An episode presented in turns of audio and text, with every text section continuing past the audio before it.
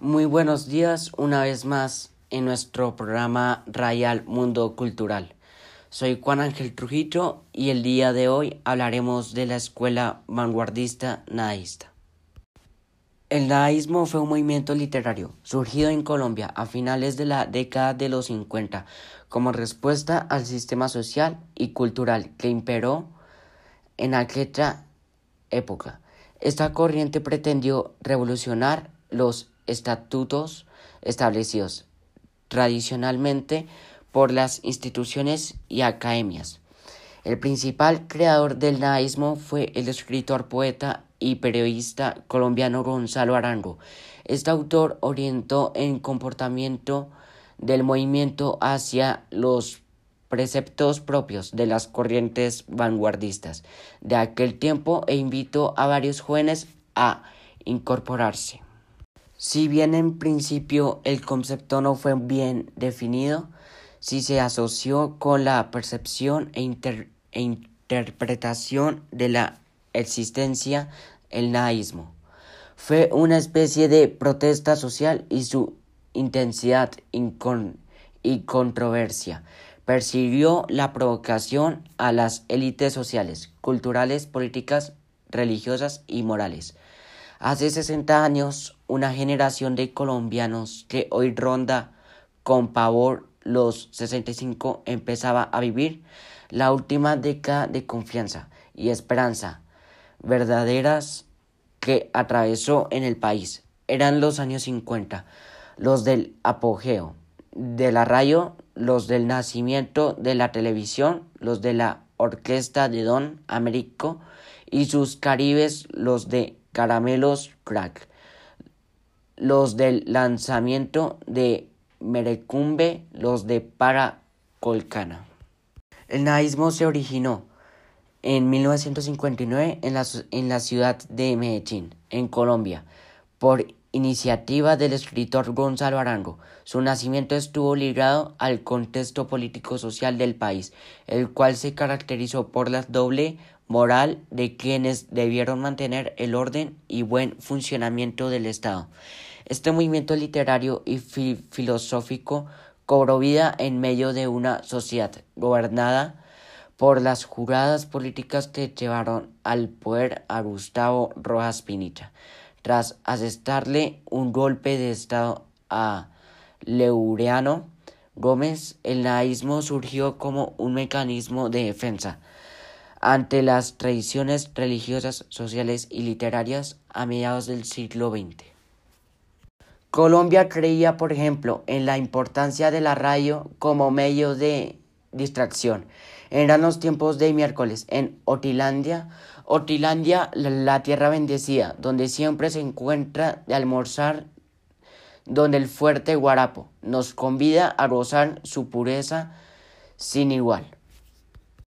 Pretensiones del nadaísmo. El primer paso de Arango fue motivar a un grupo de jóvenes escritores colombianos para que se unieran al movimiento.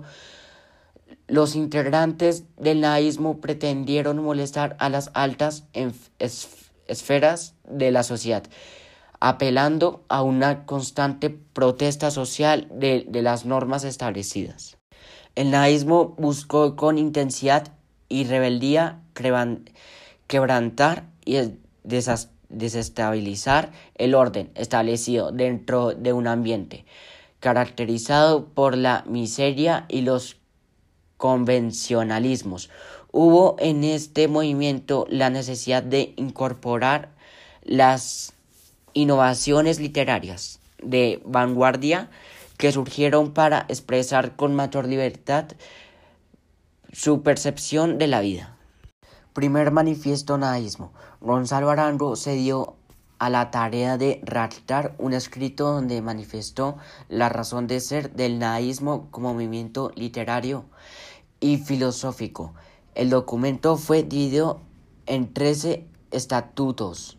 El texto se refirió al concepto, al artista, a la poesía y a la prosa, a lo revolucionario y cambiante a la educación y a la libertad.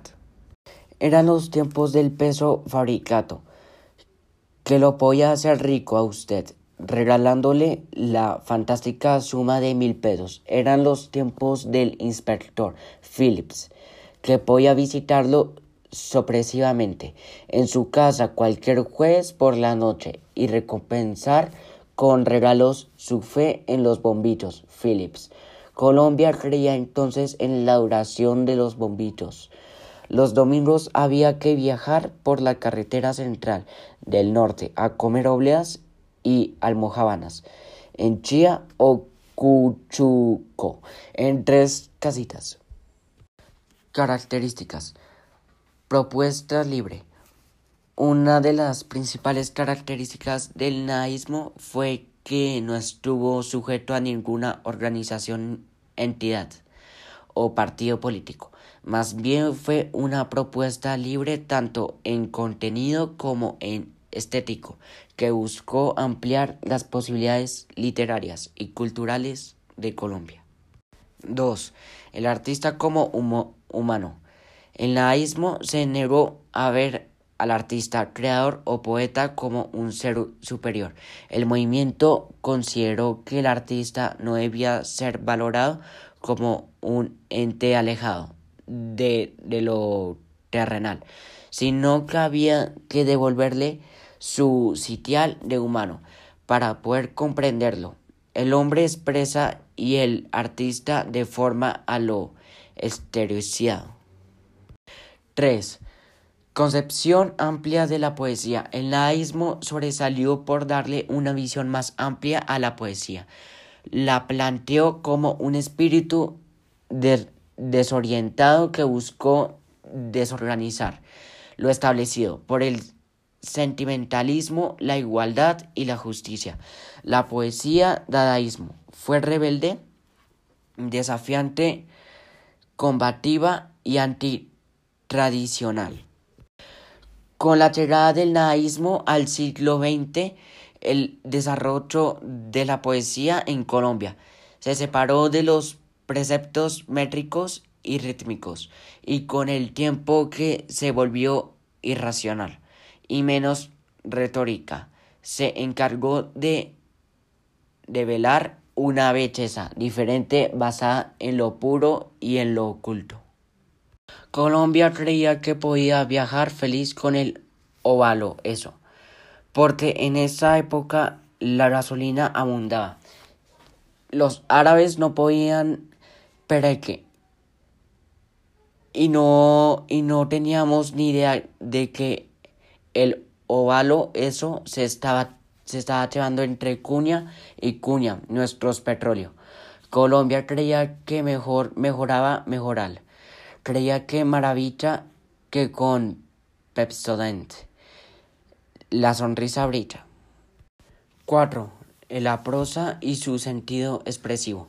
En el nadaísmo incluyeron a la prosa en su revolución estética y le otorgaron un carácter expresivo, pero desde lo ilógico e irracional.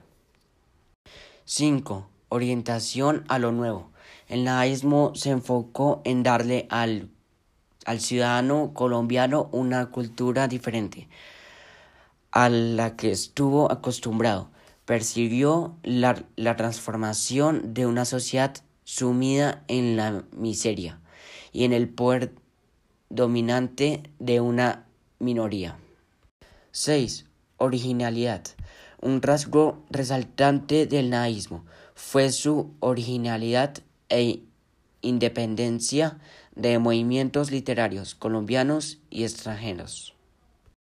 7 temporalidad.